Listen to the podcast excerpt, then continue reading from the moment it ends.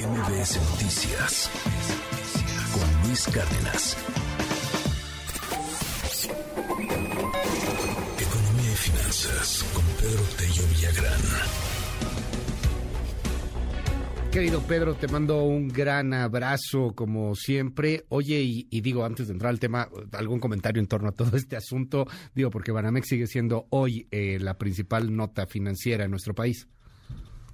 Sí, sin lugar a dudas, las últimas 24 horas Banamex ha estado en el centro de la atención de los medios de comunicación y particularmente de la prensa especializada en materia de finanzas. Y yo diría solamente para redondear un poco lo que ayer comentábamos, Luis, que eh, la pregunta es por qué se llevará hasta el 2025 la salida a la bolsa de Banamex para poder proceder a su venta o a la socialización de sus propias acciones.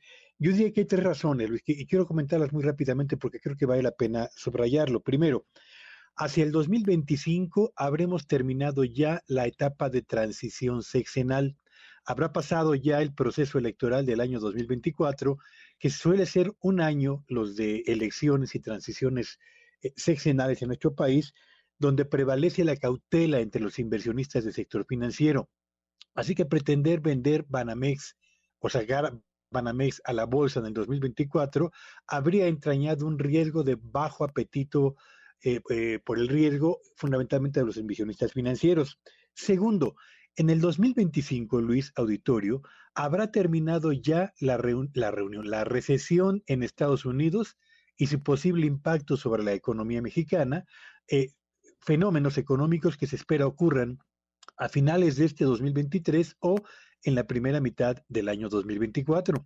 Así que con una economía, la estadounidense, en ascenso y otra, la mexicana, estable y en crecimiento moderado, pero en crecimiento, salir al mercado de valores a tratar de colocar las acciones de un banco es un mejor momento que hacerlo justo cuando viene una recesión en Estados Unidos y su posible impacto sobre la economía mexicana. Y tercero, ¿por qué salí en el 2025? Bueno, pues porque en el 2025, Luis Auditorio, si se cumplen los pronósticos de la Reserva Federal allá y del Banco de México aquí, la inflación entonces ya estaría, en el caso de México, dentro del rango de eh, objetivo que por operación tiene el Banco de México, es decir, entre el 2 y el 4% anualizado. Eso significa que las tasas de interés allá y aquí también ya estarían en niveles mucho más bajos a los que prevalecen en este momento y a los que van a prevalecer seguramente en el 24. De modo pues que invertir en acciones de una empresa que se va a socializar será mucho más redituable que hacerlo en instrumentos financieros que pagan un interés elevado, como ocurre en este momento en México y en Estados Unidos, y lo que alentaría también el apetito por el riesgo de los inversionistas financieros. Así que eh, hay tantas lecturas que hacer alrededor de este asunto de Banamex, pero me parece una decisión inteligente la de llevar la, la venta o la salida del mismo al mercado de valores hasta el año 2025, Luis. Sí, por supuesto, o sea, tomando en cuenta elementos políticos, elementos económicos y pues con la frialdad que, que representa este tema de, de, los números. Pues estamos hablando de uno de los bancos y de los grupos financieros pues más importantes del planeta. Eh, muy interesante también lo que nos dice políticamente ese, ese asunto, querido, querido Pedro.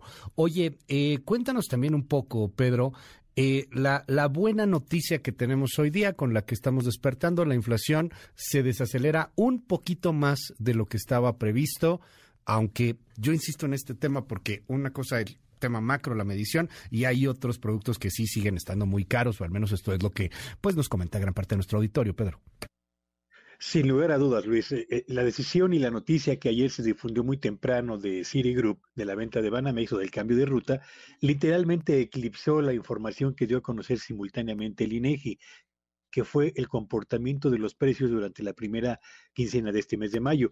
Tres cosas muy rápidamente para entrar al tema de la inflación, o más bien para abordar la inflación. Primero, en los primeros 15 días de este mes de mayo, el crecimiento o el desempeño de la inflación sorprendió incluso a los analistas, eh, cuyos pronósticos se quedaron muy por arriba de lo que realmente ocurrió.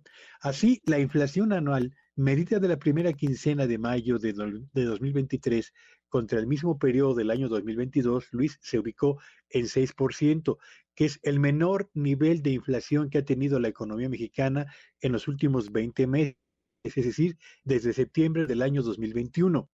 Y lo más importante es que eh, no se trata de una baja generalizada de precios. Estamos hablando de que fundamentalmente el recorte, a la, el recorte en las tasas de electricidad que aplica en aquellas ciudades donde la temporada cálida obliga al uso de los sistemas de aire acondicionado, provocó que evidentemente el comportamiento de los precios a escala nacional y durante la primera mitad de este mes de mayo resultara mucho mejor de lo previsto, lo que no significa que los alimentos estén descendiendo. ¿Por qué?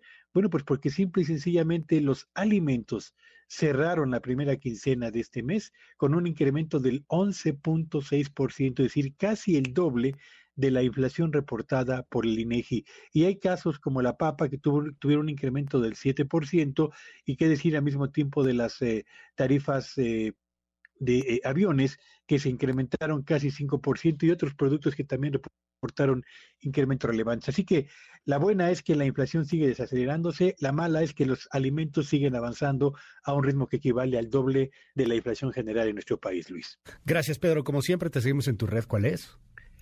Sígueme en Twitter en arroba Petello Villagrán y que este sea un buen día para todos. MBS Noticias con Luis Cárdenas.